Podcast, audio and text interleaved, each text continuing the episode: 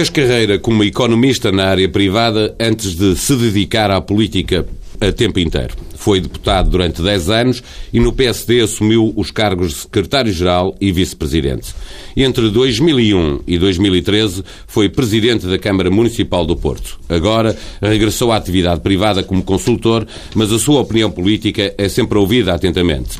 Recusa fazer cenários sobre o seu futuro político, mas o seu nome entra sempre na lista de putativos candidatos, quer à liderança do PSD, quer à presidência da República. Rui Rio é o convidado do Estado da Nação. Bom dia.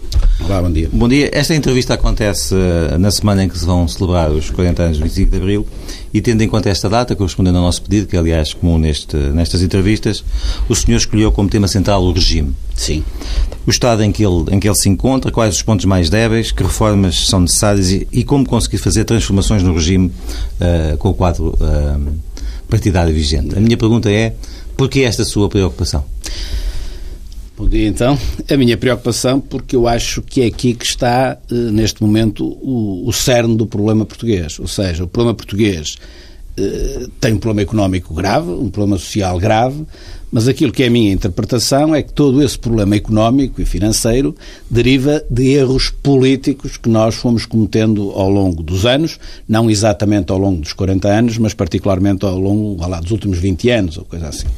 Eh, e, portanto, eu acho que se nós não fizermos uma reforma, não do sistema político, mas mais vasta do que isso, do próprio regime político, nós ficamos sem uh, o instrumento necessário para uma governação mais adequada. Por exemplo, se a despesa pública eh, foi disparando, se o déficit público foi sempre uma permanência que levou a uma dívida pública gigantesca, onde é que está a origem do mal? Está na política, está em decisões políticas mal tomadas. A dívida pública não cresce por magia, cresce por uma governação que a levou a tal ponto. Bom, e essa governação é errada. É. E o que é que isso tem a ver com o regime? Tem a ver com o regime eh, porque, tem a ver com, com a estrutura do regime, digamos assim, porque eh, ao cabo de, de, de 40 anos, vamos lá ver uma coisa, o, o Estado Novo, quando caiu, eh, e todos nós que já temos alguma idade olhávamos para o Estado Novo nessa altura, e dizemos, ele caiu de podre, estava velho tinha 41 anos. E hoje é? também estamos Tinha podres. 41 anos, 1933, 1974. Voltámos a estar podres. Este tem 40 anos. Nós não estamos podres como estava o, o, o Estado Novo quando tinha 41 anos. Mas, obviamente, que o regime está profundamente desgastado. E o facto do regime estar profundamente desgastado é uma coisa para abrirmos a boca e ficarmos admirados? Eu acho que não. Eu acho que não. Porquê? Porque a sociedade, o regime é como as pessoas, quer dizer, o homem é ele e a sua circunstância, e o regime também é ele e a sua circunstância. E a circunstância do regime, que é a sociedade, nestes 40 anos, mudou profundamente. A sociedade de 1973, 74, 75 não tem nada a ver com a sociedade de 2013, 2014, 2015. Ou seja, como é que nós queremos que um regime que não sofreu qualquer alteração e que estava preparado para dar resposta a uma dada sociedade sem alterações, esteja também capaz de dar resposta a coisa completamente e quais diferente. são essas alterações, no seu ponto de vista? essas alterações são, são, são, são diversas, digamos assim.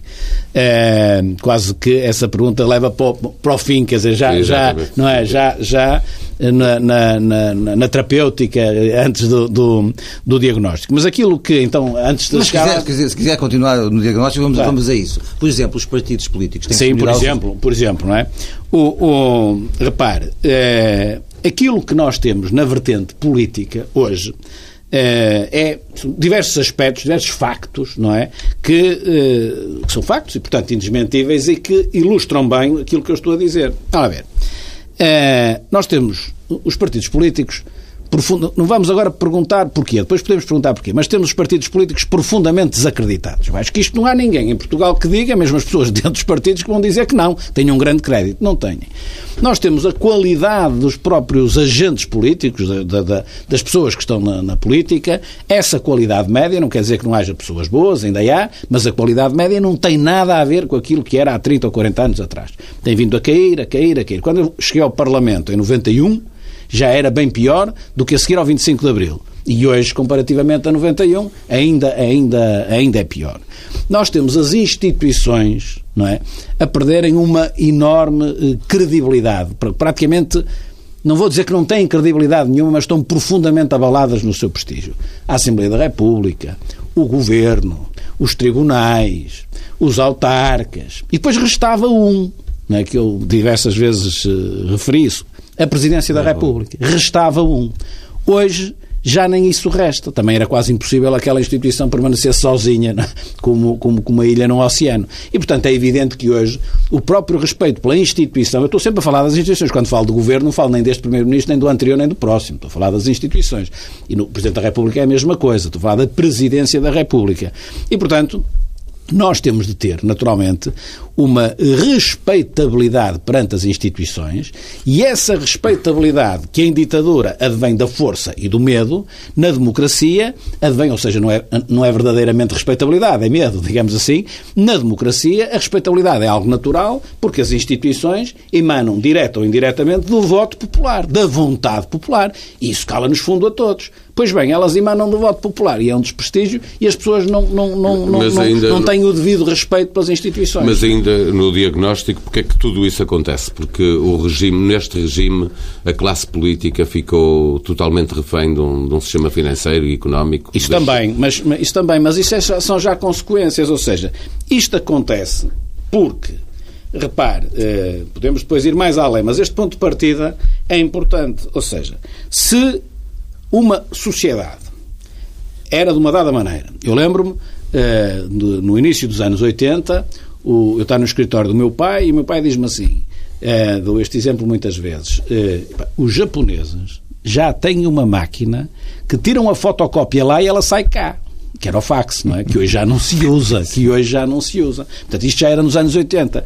Portanto, vamos lá ver uma coisa. Como é que nós podemos ter uma sociedade completamente diferente, principalmente até no plano da comunicação, fundamentalmente, é? Mas uma, uma, uma sociedade completamente diferente e não ter introduzido as reformas necessárias ou alterações necessárias para a adaptação. E por isso é evidente que tudo isto se degradou.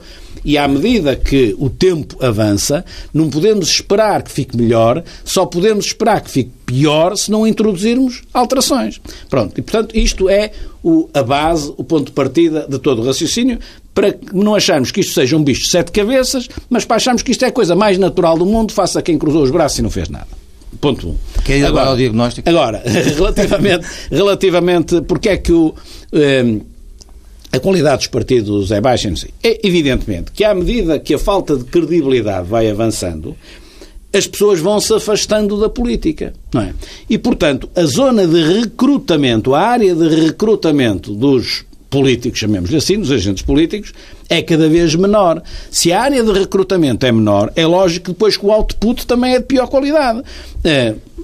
É, Quer dizer, Portugal ter, ter a possibilidade de ter um campeão do mundo de salto em altura é muito mais baixa do que os Estados Unidos, porque as populações são completamente diferentes, não é? E, portanto, eh, podemos ter um, que lá calha de vez em quando, mas não temos massa crítica, não temos eh, dimensão para, para acontecer muitas vezes, enquanto que num país grande pode, pode acontecer muitas vezes. Aqui é a mesma coisa. Se todo o país estivesse disponível para cargos políticos, é evidente que podiam ser escolhidas pessoas sem qualidade, mas na média a coisa era muito superior do que o afunilamento que existe hoje. Era prestigiante ser deputado há 30 anos. Eu acho que hoje é quase desprestigiante, não é? Eu acho que anda lá próximo. Uh, Presidente da Câmara é um pouco melhor, mas ainda assim não é também de um grande prestígio, não vamos falar em Porto e Lisboa, são coisas diferentes, mas do modo geral não é, está bem melhor que deputado, mas não é uma coisa altamente prestigiante, não é uma coisa, ah, este é o representante desta população. É, mas depois olha-se e não, não, não tem a respeitabilidade de vida. O próprio Presidente da República é eleito, uh, os próprio, o próprio Governo que emana da Assembleia da República tudo aquilo, digamos assim, eh, perdeu essa, essa, essa força na, na, na, sociedade e perdeu porque efetivamente a qualidade é pior. Mas à medida que perde a força, isto é uma bola de neve, a qualidade cada vez é pior, não é? E portanto, se a qualidade é pior, primeiro, a própria governação cria problemas, mas acima de tudo, por ser má, acima de tudo, não consegue resolver os problemas que a sociedade tem, ou resolve-os mal. Então vamos à justiça. Portanto, ainda baixa mais então, a credibilidade. Então é? vamos agora à justiça, à, à, à, à, sensação de corrupção que percorre o país Sim. e que já aparece nos estudos internacionais. Isso já são consequências desse quadro que estava a descrever partidariamente. É é, sim, eu agora descrevi o quadro, digamos assim, da, da parte eminentemente política, não é? Da, dos partidos. Eu gostava que me falasse das, das consequências sociais desse, desse é, quadro. Outra coisa, ao lado, mas perfeitamente ligada, porque eu estou a falar do regime e não só do sistema político, é naturalmente a justiça, que é, talvez e apesar de tudo, o principal problema uh, de Portugal. Vamos lá ver principal problema de Portugal é o desemprego. Temos para as pessoas a trabalhar, as pessoas a viver melhor. Mas isso Mas, é eminentemente do, conjuntural, digamos assim, espero regime, eu. Não, é? não, eu estou agora a falar do ponto de vista do coisa regime. Mais estrutural. Do, coisa mais estrutural. E do ponto de vista do regime, eu acho que é absolutamente insustentável eh, continuarmos com a justiça com este grau de ineficácia elevado que tem. É evidente que eu com isto não quero dizer a justiça é um caos, não serve para nada, não resolve nada. Não não está no zero absoluto. Vamos, vamos ser. Mas Agora, o que é que é manifestamente não está capaz setor? de dar a resposta que precisamos. O que é que é pior neste setor? O segredo de justiça que ninguém respeita, o poder quase discricionário dos juízes, o tempo que demoram, os, uh, que as coisas demoram a ser resolvidas nos tribunais? Tudo, tudo isso é mau, está tudo, está tudo em cadeia. Uh, eu acho que, como ponto de partida e numa ótica do, do, do regime, eu acho que o setor da justiça é demasiado opaco. Enquanto que eh, os portugueses, as pessoas, a sociedade em geral, tem eh, uma, digamos assim, todos os outros setores são relativamente transparentes, eh, escrutinados e relativamente transparentes, não é? Uns mais, outros menos, com certeza. Eh, nem, nem pode haver uma transparência total, porque é, uma, é, de uma dimensão tal que ninguém pode saber tudo o que se passa no país, como é lógico. Mas na justiça há uma opacidade muito grande. Às vezes pega-se numa sentença, nem o nome do juiz, da juíza conseguimos perceber. É um sarrabisco no fim. por exemplo, eh, nós temos na primeira instância um julgamento e depois, quando recorremos para a segunda instância, para a relação, é um conjunto de três juízes, não é? Supostamente mais velhos e mais experientes. E então um é relator e dois em si assinam o relatório também, debatem o, o, o relatório, a sentença, não é? É, eu, por exemplo, tenho, um, um, tenho diversos amigos, advogados, como vocês terão, e no outro dia, eh, conta-me isto, só para ilustrar o que eu quero dizer, porque se ouvi muitas vezes. É, Tive com um amigo meu, colega de curso também, em Coimbra, dos anos tal, e não sei o quê, que agora é juiz na relação. Encontrei e disse: Eu vi uma sentença tua em que dizes que é preto. E vi uma sentença tua, exatamente igual, e dizes que é branco. E diz: Pode ser. É, esse tipo de assunto para mim é preto. Ah, está bem, mas é branco. É, não, é preto. Ah, em que é assim? Ah, pá, está bem, mas eu nesse não fui relator. Portanto, vamos lá ver uma coisa o, o, na prática, esse segundo julgamento a ser assim é apenas o julgamento de um segundo juiz. Houve um primeiro juiz, depois um segundo juiz. Retira-se, digamos assim, a segurança de serem três em full time naquela sentença a olhar e a, e a analisar aquilo, não é? é para, dar, para, dar, para dar um exemplo de, de certa forma, de opacidade, ou seja, é, acontece assim, as pessoas não sabem, não é? É depois a sentença da relação, não é? Portanto, o que é que eu quero dizer? Mas há, há também aí um problema de qualidade dos recursos humanos, como ah, na política ah, há ah, políticos... Eh, eu acho que há qualidade claramente é, pelo seguinte, porque hoje Antigamente, quer dizer, eh, fazer um julgamento para saber se o homem que roubou um autorrádio não é, apanhava uma pena de prisão suspensa, uma coisa qualquer assim, não tem complexidade nenhuma. Hoje há matérias de uma complexidade técnica enorme. E aquilo que foi a minha experiência ao longo do tempo é que eh, dificilmente um juiz tem a capacidade técnica necessária para saber interpretar aquilo. Eu está a dizer que, sobretudo como presidente de Câmara. Sim, sim, porque sobretudo como presidente de Câmara neste sentido. Eu uh, tive 12 anos na Câmara, de uma forma muito intensa, portanto é evidente que experi essa experiência dos meus últimos 12 anos esteja muito presente. Sentiu que muitas vezes as pessoas não estavam capazes de julgar a complexidade dos problemas eu fui a, a julgamentos, a julgamentos, porque eu, eu fui arguído, eu fui réu, eu fui testemunho, eu, fui, eu fui, fazia uma vida de tribunal, que é outro, é outro, sintoma, outro sintoma da degradação do regime. Atenção, é outro sintoma. Quando alguém nunca foi arguído na vida, quando alguém, depois de sair da Câmara, também não é erguido em nada, e naqueles 12 anos é erguido por tudo e mais alguma coisa. Isto também isto tem, tem algum significado, não é? Podemos explorar um bocadinho, quase, com cuidado, quase com cuidado. Parece, quase é? que parece um diretor de um órgão de comunicação social. Por exemplo. Mas há aí, aí é. aquele, aquela questão que se tem falado muito, Sim. a politização da justiça exatamente, e a judicialização exatamente, da, exatamente, da, da exatamente, política. Exatamente, exatamente. Como é que isso se eu acho que aí Eu acho que aí há notoriamente responsabilidades repartidas. Há responsabilidades do lado da política que atiram para a justiça ou que não é da justiça e da justiça que assume uh, decidir, digamos assim, sobre isso. Eu posso lhe dar, por exemplo, primeiro, eu acho uh, que uh, uma, uma, se um Ministro da Saúde resolvesse fechar passado, ficasse completamente uh, tolo e resolvesse fechar o Hospital de São João no Porto, o Hospital de Santa Maria em Lisboa, para pegar uma coisa completamente absurda, não é? Não era o juiz da comarca que dizia que ele não o podia fazer através de uma providência cautelar ou uma coisa assim. É, estamos no plano político. Não tem qualquer competência um juiz para isso, a não ser que haja ali um pequeno pormenor legal, mas que não vale nada, porque ele corrige o pormenor legal e fecha a seguir. A decisão de fechar não pode ser assim. Não se pode recorrer a um juiz para evitar o fecho de um tribunal. Porque se o juiz quer evitar o fecho do tribunal, tem de se candidatar à, à, decisão política, não é à decisão judicial. E, portanto, isto mostra claramente, digamos assim, que há uma interferência indevida e um cruzamento indevido entre os dois, entre os dois poderes. Como digo, eu posso estar completamente contra fecharem o Hospital São João, para pegar num exemplo absolutamente absurdo para toda a gente perceber.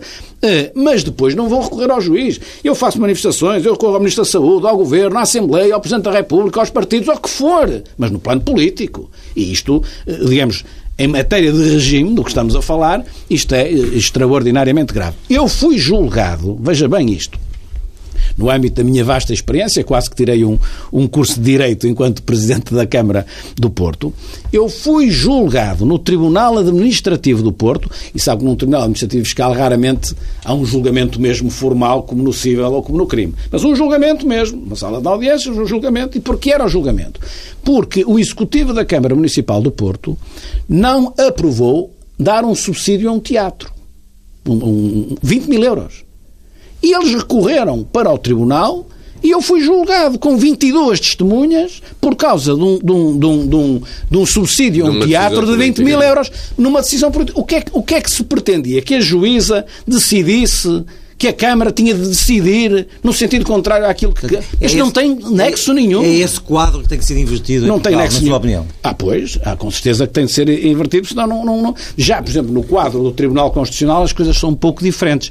Porque o Tribunal Constitucional eu não vejo como, por mais alterações que se façam, seja ao Tribunal, seja à Constituição, que... há sempre ali princípios que têm de estar na Constituição claro. e que eh, acabam por determinar da parte do Tribunal Constitucional uma sentença política. Aí há e que aí, rever o documento para se criar outra Aí é muito mais difícil, porque é pela natureza das coisas. E como é que, Agora, o, senhor olha, e como é que o senhor olha para, para esta prescrição dos, dos da, da, das ações que envolvem, por exemplo, os, claro, as pessoas mais poderosas deste país? Eu uh, nisso olho como qualquer outro português, não tenho uma inside information que me permita saber os detalhes todos, portanto aí sou um observador como qualquer outro português e deito as mãos à cabeça, não tem rigorosamente nada a ver com, com quem era a pessoa em causa, com quem são as pessoas em causa que deixam de pagar a coima que deveriam pagar, mas o, o pagar a penalidade, não sei se, se, tecnicamente é uma coima ou o que é que é.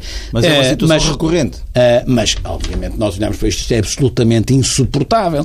E isto aumenta, naturalmente, o sentimento de impunidade. É, não, é não, aumenta, prova... não aumenta a impunidade, porque estamos a falar de quatro, cinco ou seis casos, isso não é nada num, num país inteiro. Mas o sentimento de impunidade que existe fora da justiça, na sociedade em geral, por um deficiente funcionamento da justiça e também, por alguns aspectos de caráter cultural, também é verdade. Mas também o sentimento de impunidade dentro da justiça. E isso por é isso, por exemplo, uma, que, uma, uma... que, há uma justiça para ricos e uma justiça para, para pobres, que é aquilo que se ouve dizer muitas vezes, que há capacidade de recurso, eu não, eu de ter muitos advogados, de, claro que há de isso. fazer, prescrever... Claro que há isso, mas eu acho que isso é uma frase feita um bocadinho popular. Eh, eu nisso sou um bocadinho mais drástico. Eu acho é que não há justiça nem para ricos nem para pobres, não é? Quer dizer, é evidente, como em tudo na vida, quem tiver dinheiro acaba por sempre ter mais algumas defesas. Também há uma saúde para pobres e uma saúde para ricos pela natureza das coisas. E uma educação para pobres e uma educação para ricos. Agora, eu não ia tanto por aí, embora isso seja uma fatalidade quase. Não, eh, o sistema de justiça tem de funcionar para ricos e para pobres, não é? Antes de passarmos às reformas que é preciso fazer, só uh, perguntar-lhe, porque tenho falado disso Sim. muitas vezes, uh, os interesses sociais e corporativos que se sobrepõem ao interesse público Uh, ao lado da justiça é a principal debilidade, porque estamos a falar de interesses corporativos em todas as áreas, na saúde, na educação, certo. na justiça. Eu aí, eu aí, com certeza que a justiça também tem o seu papel, mas aí eu ia mais para, para a componente política. Repare, qual é o efeito prático disto tudo que eu há bocado disse, antes de falarmos na justiça? É um poder político fraco, um poder político que não tem credibilidade, agora, um poder político que não podemos confundir com este governo ou com outro governo. O poder político em valor absoluto, não é? Um poder político é, é, fraco de, deriva da falta de credibilidade um poder político fraco. Bom, é, um poder político fraco, que é supostamente quem tem de defender o interesse público, quando está perante um interesse setorial, um interesse corporativo, um interesse individual, é suposto que tenha força para impor aquilo que é o interesse público. Respeito ao interesse privado, permite que o interesse privado avance, mas o interesse privado depois para no momento em que começa a agredir o interesse público e aí prevalece o interesse público. Se o poder político é fraco, o que acontece é que o interesse privado para muito mais tarde. Ou às vezes até nem para. Às vezes a própria decisão do poder político tem de ser contrária ao interesse público porque não tem força para se impor àquele interesse corporativo em concreto. Isto emana justamente da fraqueza em que nós temos vindo a evoluir pelo desgaste que o regime tem. Não. Eu, eu tenho estado eh, aqui a ouvi-lo falar e, e, e, e, recordo que em Portugal há uma discussão sobre uma reforma do Estado, que é um bocadinho económica, financeira, sobretudo. E o que o senhor está aqui a dizer é que o Estado precisa pelo menos mais uma reforma. Há duas reformas a fazer. Há uma que tem que afetar Uh, uh, o funcionamento do Estado e que, porventura, para si, até é mais urgente do que a outra, é. ou pelo menos tão urgente é. quanto a financeira. É isto que me é, está a dizer? É, o que eu estou a dizer é que isto que eu estou a dizer é o ponto de partida. Eu acho que tudo o resto Declina. não se consegue fazer com a devida eficácia se não trabalharmos na base. Se a base em cima da qual tudo monta não estiver sólida, tudo aquilo que nós possamos fazer depois, ou fazemos mal, ou deficientemente, ou, ou nem fazemos. Em alguns casos, está a ver? Quer, quer, quer agora como, como, como uh, uh candidato a cirurgião deste mal, uhum. começarmos a avançar um bocadinho no, no sentido da cura. Portanto, começando pelos partidos. Sim. Como é que os partidos se libertam desse uh, pessoal menos qualificado que deles tomou conta e de uma certa incapacidade dos seus líderes de afrontarem os interesses que essas, que essas minorias representam? Os partidos políticos, como tudo, uh, digamos assim, são, no sentido figurado, uma fábrica, digamos assim, e põe cá fora outputs é, se eu tenho uma fábrica de sapatos, põe cá fora sapatos, não põe sabonetes. Tenho uma fábrica de sabonetes, põe cá fora sabonetes, não põe sapatos. Os partidos políticos, da forma como funcionam, põem cá fora o produto que melhor se identifica com a sua cultura. Como a sua cultura foi evoluindo no sentido que todos nós sabemos, o output que está cá para fora não é o output que coincide com o da sociedade, é o output que coincide com a sua lógica de, de funcionamento e de exercício do poder. Também é um processo absolutamente natural. O contrário é que seria completamente de não entender. Não vejo que, eu acho que nós podemos introduzir reformas eh, nos partidos, na lei dos partidos, por exemplo, podemos fazer isso, mas Ligadas não ao, vejo... ao financiamento? Também ligado ao financiamento, por exemplo, ligado eh, uma coisa que eu defendi. Deixe-me dizer-lhe uma coisa. Estas reformas todas, a reforma do regime, da forma como eu a interpreto, não é uma reforma é um conjunto de pequenas e de grandes medidas que, no seu global, dão a reforma. Não, não, não, não, podemos andar à procura de qual a medida que tomamos que reforma o regime. Essa medida não existe. Agora, existem em cada um dos setores muitas coisas que se podem fazer que, no seu conjunto, depois alteram a fotografia, a fotografia global. Portanto, alterações, eh, alterações ao financiamento dos partidos pode-se fazer. Mas só isso não resolve nada. Isso só resolve se for em conjunto com muitas outras coisas. Por exemplo, eu propus, no âmbito do financiamento dos partidos, muitas vezes, lá, quando estive no Parlamento, que eh, no quadro do, do, apoio do Estado eh, houvesse uma verba, eh, que eu até fazia de outra maneira, eu criava um instituto para isso, um instituto para a formação política, repare, e em que os partidos tinham créditos, por exemplo, de formação nesse instituto. Portanto, em vez de receberem dinheiro, diziam assim, olha, Eu agora tenho aqui militantes interessados, muitos militantes interessados, no problema da segurança social, por exemplo. Eh, e, portanto, encomendo ao Instituto formação na área da segurança social. Eh, e com isto, para quantas pessoas? Desta maneira, gastei 10 créditos. Não é? Tenho 100 créditos para gastar este ano, com isto gasto 10. Eu tenho 1000 e com isto gasto 50. Sei lá bem. Não é?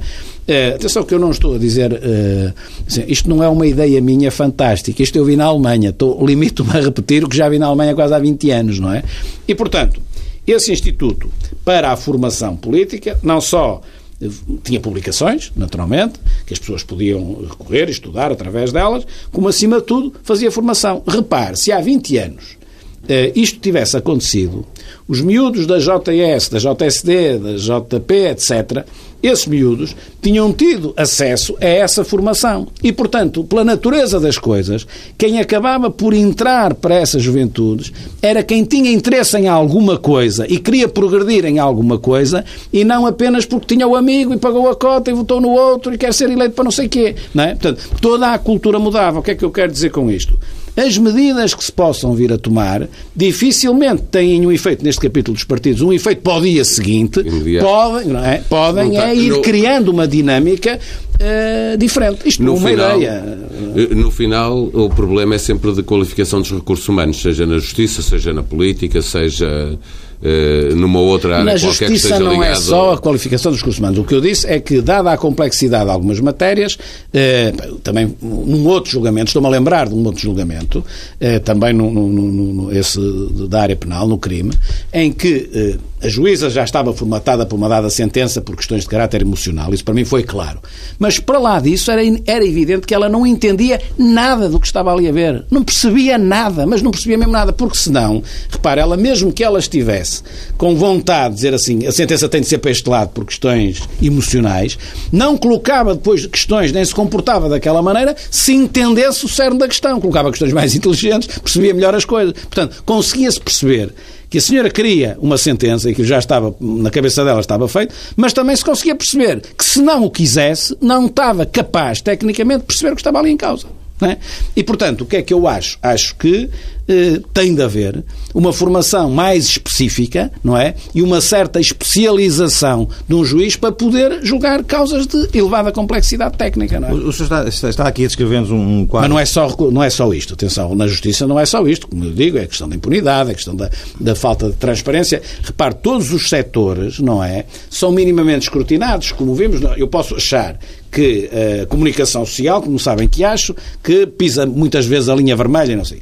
Bem, mas, mas, não é uma coisa opaca, responde perante os tribunais, responde perante os, os, leitores, responde perante a sociedade em geral, respondem uns perante os outros, criticam-se uns aos outros e tal. Quer dizer, não é? Pronto, podemos achar que é insuficiente ou que é suficiente, mas é? a política, bom, essa é escrutinada por tudo quanto é lá. Portanto, todo, o próprio setor económico responde perante o, o, o, a justiça, responde perante a política, responde perante as pessoas, perante os clientes, quer dizer, acaba, podemos achar que não o suficiente.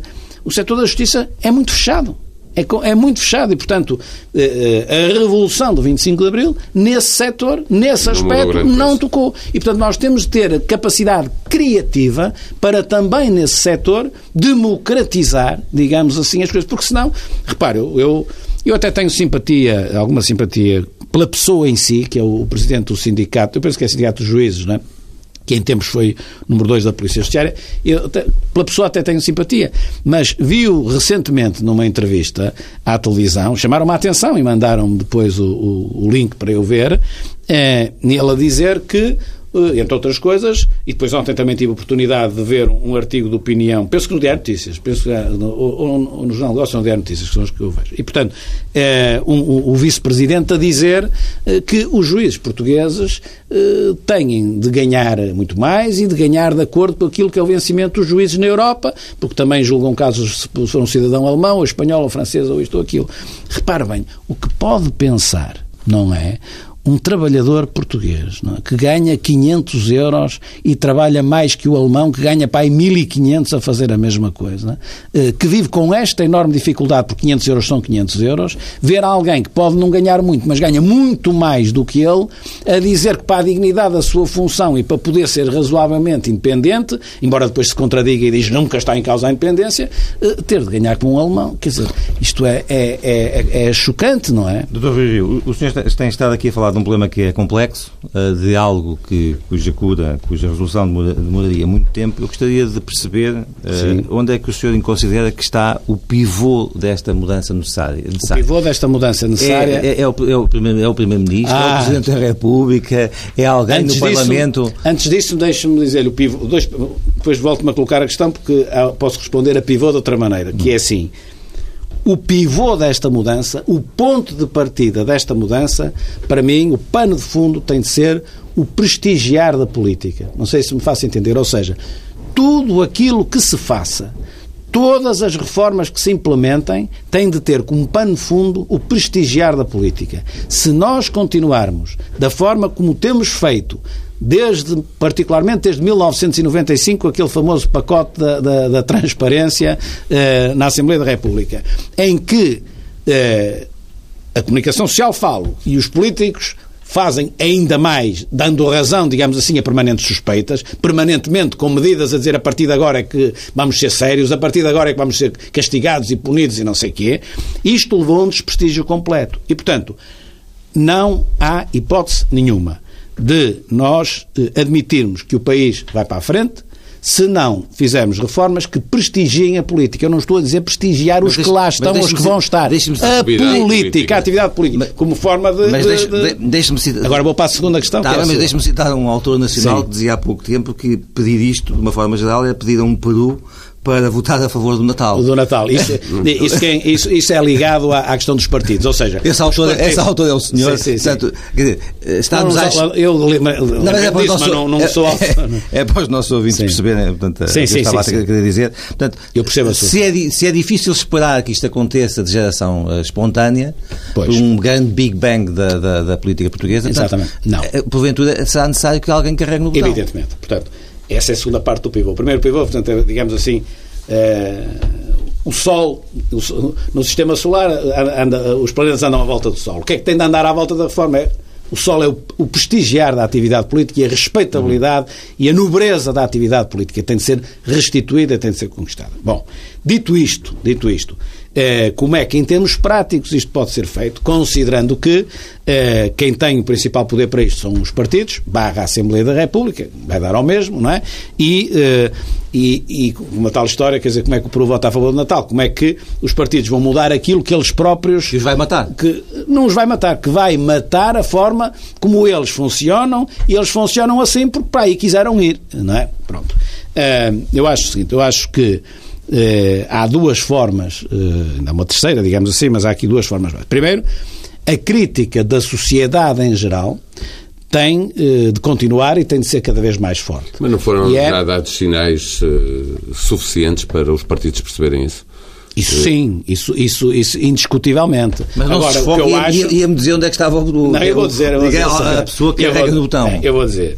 A sociedade tem de eh, fazer uma pressão de tal ordem durante muito tempo, enquanto, quer dizer, o, o Pabalé diz assim, bom, mas já não fizeram, fizeram, mas não, mas não chegou, mas não chegou. Eh, uma pressão de tal ordem que os partidos, que não é que eles entendam, mas que os leve a reagir. Porque os partidos não são apenas as pessoas que estão na sua estrutura dirigente nacional, distrital ou conselhia. Os partidos têm depois milhares de militantes que são pessoas como todos os demais. Os milhares de militantes do PS, porque é que são diferentes dos milhares de militantes do PSD e dos milhões de portugueses que não estão em partido nenhum. São as pessoas que têm a mesma vida, as mesmas coisas. Têm ali uma clubitezinha um bocadinho, às vezes, mas pronto. E, portanto, se a sociedade pressionar muito, digamos assim, naturalmente que a base dos partidos, todos esses militantes, demonstram um descontentamento interno de tal ordem que vai um dia poder levar à mudança. Pronto. E o líder deste Isto é importante. É, Depois, é importante eh, que eh, isso origina, naturalmente, líderes nos partidos, pelo menos num deles, mas o bom era que fossem mais que um deles, que fosse sensível a isso, ou seja, que resultasse já dessa, dessa insatisfação dos militantes e, portanto, que com isso, ao estar disponível para isso, acabasse por arrastar os outros. Acho, no entanto, que também dificilmente isto será feito sem uma participação ativa do Presidente da República, porque eu acho que eh, no regime semi-presidencial... É esse, esse é o líder deste combate? Não sei se é o líder, mas é um dos líderes, ou seja, ele sozinho não pode fazer nada. É? Um Presidente da República sozinho não pode fazer nada, não tem poderes para isso. Pode influenciar. Se realmente a sociedade já tiver feito essa pressão, se realmente nos partidos for notório o desconforto que é preciso uma mudança, que possa levar, ou, vamos lá ver uma coisa, Advogaria... Levar a alteração de líderes vai levar. Permita-me interrompê-lo para fazer, por X tempo não estão os mesmos dois. Esta é? pergunta. Advoga um reforço dos poderes presidenciais? É, eu advogo num quadro da reforma do regime um dos aspectos que se deva debater e considerar possa ser esse. Não quero Mas com isto nunca dizer... para mudar de regime de semipresidencialista para presidencialista? Ainda não estou nesse ponto, ou seja, ainda acredito, ainda acredito nas virtualidades do atual, do atual sistema eu simpatizo com o atual sistema, agora isto é um pouco como a regionalização. Eu também não a defendia, eh, porque acreditava que era possível fazer as coisas de forma diferente no sistema atual, os anos passaram e não foi para melhor, ainda foi para pior. E, portanto, neste quadro também, eu, neste momento, ainda estou lá atrás. Ainda acredito que, eh, com ajustamentos... Ia-me ia, ia dizer que neste momento é um regionalista.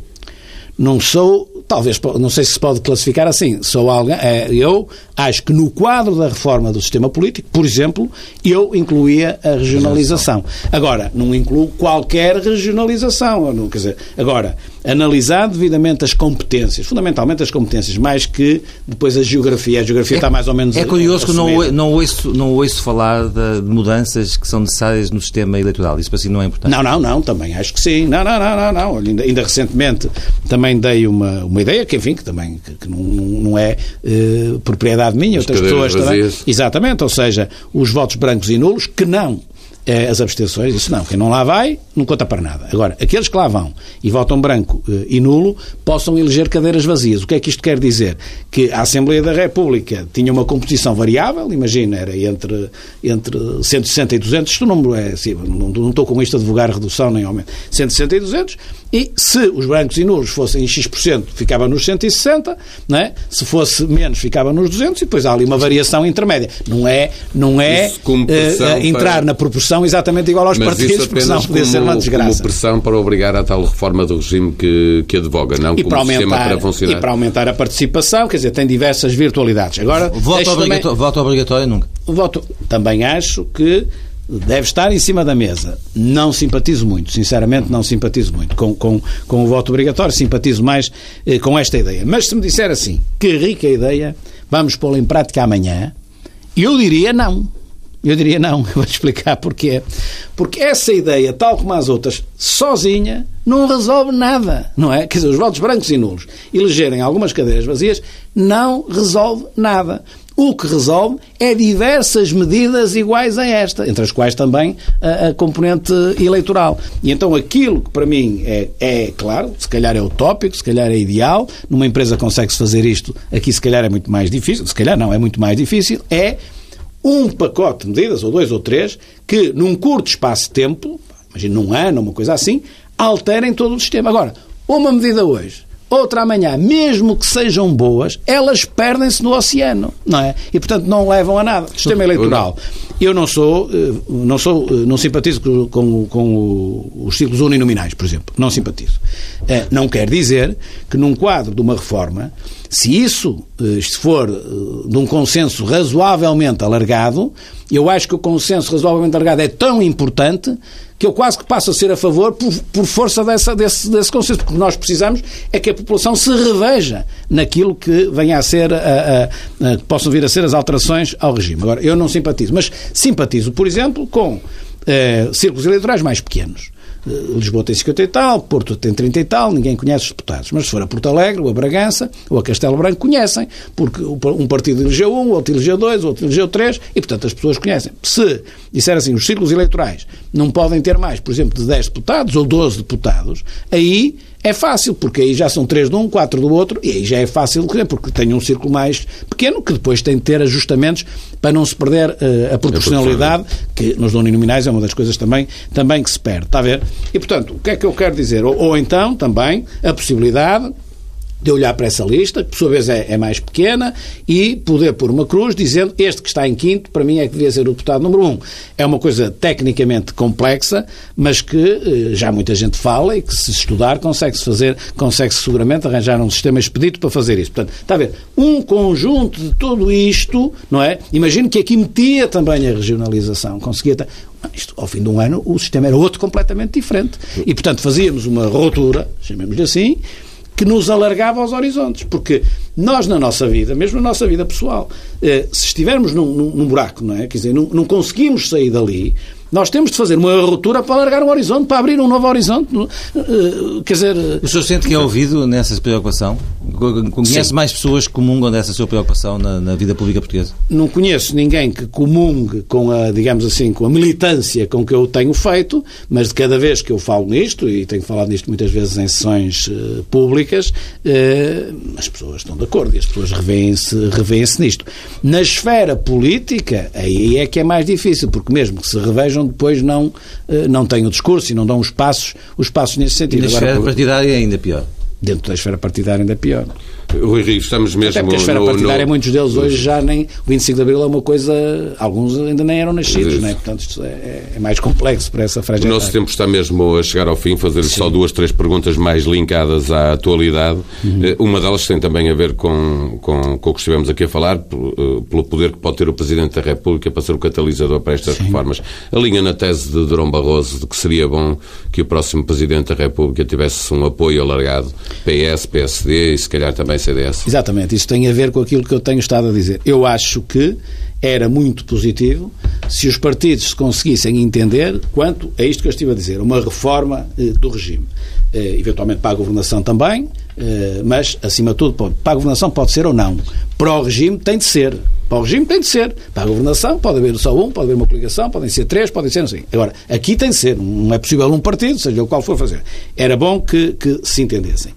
E, num quadro alargado, se esse entendimento, dada a relevância do Presidente da República para este efeito, passasse também por uma situação em que o candidato é, é, é comum, como foi o, o general Yanes, por exemplo, em 1976, por que não? Ou seja, eh, eu não quero dizer eh, que deve ser e tem de ser.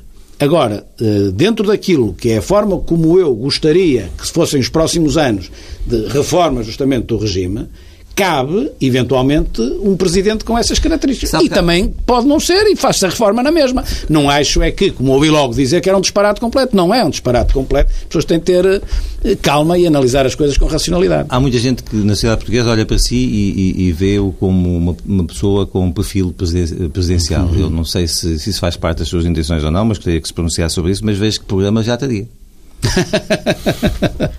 Eh, não é com essa preocupação que eu faço este discurso, porque repare, se for analisar, eu fazia uma sessão solene do 25 de Abril eh, na Câmara, como forma de enaltecer o 25 de Abril, dava aliás as medalhas municipais, as medalhas da cidade de Porto dava-as no 25 de Abril, para quê? Para enaltecer o 25 de Abril e para enaltecer as medalhas, que antigamente eram dadas no São João, que me parecia uma coisa um bocado folclórica, e a medalha da cidade de Porto merece mais dignidade e, portanto, fazia. E deixava, Se for ler os meus deixa, deixava, deixava, falar os capitães da Simone Não, falava sempre, falava sempre o, o portuense que recebesse a medalha mais alta, em nome dos... Havia sempre dois discursos, o meu sobre, aí era sobre o país, eu fazia dois discursos. Em 8 de janeiro fazia anos que tomava posse, fazia um discurso solene sobre o Porto. E a 25 de abril um sobre Portugal, e sobre, quando era sobre o Porto eu convidava um orador... Doutor Rio, estamos mesmo... Deixa-me dizer, o, o, mas se for ler esses meus discursos de 25 de Abril, eh, eu digo isto há muitos anos, não é? Sim, mas e, e, e, quanto, a, e quanto a ser candidato presidencial, uh, o, o, senhor é uma pessoa que é apontado como, como candidato a presidente do PSD, como, como pessoa que pode ser primeiro-ministro, presidente da República. O que é que o senhor nos pode dizer sobre todas essas coisas que poderia fazer? Não, é, digo aquilo que, que, que, que, digo há muito tempo, não é? Que digo, não é bem há muito tempo, porque digo desde que saí da Câmara do Porto, ou estava na perspectiva de sair da Câmara do Porto e o que é que vai acontecer a seguir. O que vai acontecer a seguir é o que está a acontecer. Primeiro, quando diziam vai sair, vai sair, vai sair, tem a cabeça em Lisboa, não tenho a cabeça em Lisboa nenhuma. Eu disse que ia fazer a Câmara até ao fim. Fiz a Câmara até ao fim. Até ao último minuto. Não foi até a última hora, até ao último minuto. Cumpri aquilo estou, que tinha para fazer. Estou preocupado em perceber o seu futuro. O e depois, e depois portanto, não fui, Agora, o que, é que eu, o que é que eu vou fazer? Eu sempre disse, vou para a minha atividade, para a minha atividade privada, não, vou para a atividade privada, não tinha a minha, tinha Não aceitou recomeçar. alguns convites que lhe fizeram? Nesse Pronto, é, tinha diversas hipóteses, lá, lá, lá fiz, a, a, digamos assim, a escolha que me pareceu mais, mais favorável, mais vantajosa, e é nisso que eu estou apostado. Agora, vamos lá ver uma coisa. Eu não, não, não isto, isto, é elementar, eu disse isto já muitas vezes. Nós não sabemos o que é que vai ser o nosso futuro. Nenhum de nós, os três que está aqui, sabe onde é que estará daqui por. Quer dizer, nem sabe onde estará amanhã, mas isto agora também o país, já. O país onde pode, está daqui o país, por 3 ou 4 o país ou 5 pode contar consigo. É... não, vamos lá ver uma coisa. O país pode contar comigo, mas não na, na perspectiva que está a dizer. O que eu quero dizer é o seguinte: eu não sei qual é, vai ser o meu futuro. Eu não sei o que vai acontecer. Aquilo que eu estou a fazer agora é empenhado na minha atividade eh, privada e na Sem atividade deixar de profissional. ser político. Não tenho atividade política nenhuma a não ser isto que estamos a fazer agora. Posso dar uma entrevista, posso fazer umas conferências e tal, mas não tenho nenhum cargo partidário. Eh, portanto, tenho, tenho uma intervenção cívica. Pronto, isso tenho, não é? Isso tenho, porque também já tinha eh, até à escala que podia ser antes de 25 de Abril, como um miúdo que era já, já interventivo Mas eu se estivesse do outro lado da, da, da- da rádio neste momento, assim, mas, mas este homem tem estratégia. Não, não tenho. Não tenho. Isso, é isso que eu não tenho. É isso que eu estou a dizer que não tenho. Ou seja, neste momento eu, eu, eu aceitei estar aqui a falar e dar a entrevista. Porquê? Porque quero ser alguma coisa? Não. Porque estou preocupado com isto. E estou preocupado há muito. Uma última pergunta mesmo, porque o nosso tempo já foi ultrapassado. Defende que Portugal deve sair do resgate com um programa cautelar, mas tendo em conta aquilo que aconteceu na Irlanda, o que se ouve de países do centro e norte da Europa, acredita que o governo português eh, estará capaz de decidir sozinho eh, essa decisão? É evidente que eh, aquilo que eu digo é aquilo que é o meu desejo. Eu não sei se o Governo o quer, primeiro, e mesmo que eu queira, se o podia fazer. Portanto, eu, estivesse, eu, eu pensando o que penso, eu não sei se estivesse no lugar do, do Governo, se eu consegui, se conseguia levar avante aquilo que eu penso que é o melhor. Eh, e, portanto, isso temos sempre de salvaguardar isso. Agora, para mim é muito claro. Ou seja, eu não eh, vejo racionalidade praticamente nenhuma nos mercados e nas agências de rating e nisso tudo. Já não vi, eu trabalhei no, no mercado de capitais, quando, quando fui bancário, eu trabalhei no mercado de capitais há uns anos atrás. Já via pouca naquela altura, já me incomodava aquilo que fará agora. Repara, as agências de rating que diziam que Portugal estava à beira do abismo e que ia falir e que ia para a bancarrota, são as mesmas que agora dizem que afinal está melhor. Os mercados são os mesmos que agora nos põem as taxas de juros mais baixas, quando aquilo que era crítico para eles, hoje ainda está pior do que o que estava na altura. Não sei se me faço entender. Mas não tem racionalidade nenhuma. O que é que me garante a mim e faça que se nós cenário- continuarmos a fazer as coisas bem, do ponto de vista deles, porque do ponto de vista deles estamos a fazer bem, eh, se continuarmos a fazer bem, eles não vão mudar de opinião amanhã e não vão levar as nossas taxas de juros, sei lá para onde. A gente não, não se consegue confiar na lógica, deste, nesta faça- falta de e lógica. faça esse sentido, saída cautelar ou saída limpa? Portanto, faça este sentido saída cautelar, justamente para nos defendermos dessa irracionalidade. Isso é o seu desejo, eh, o seu prognóstico é qual? É o contrário do meu desejo. Oi Rio, bom dia, muito obrigado por ter vindo à TSF e ao Diário Notícias.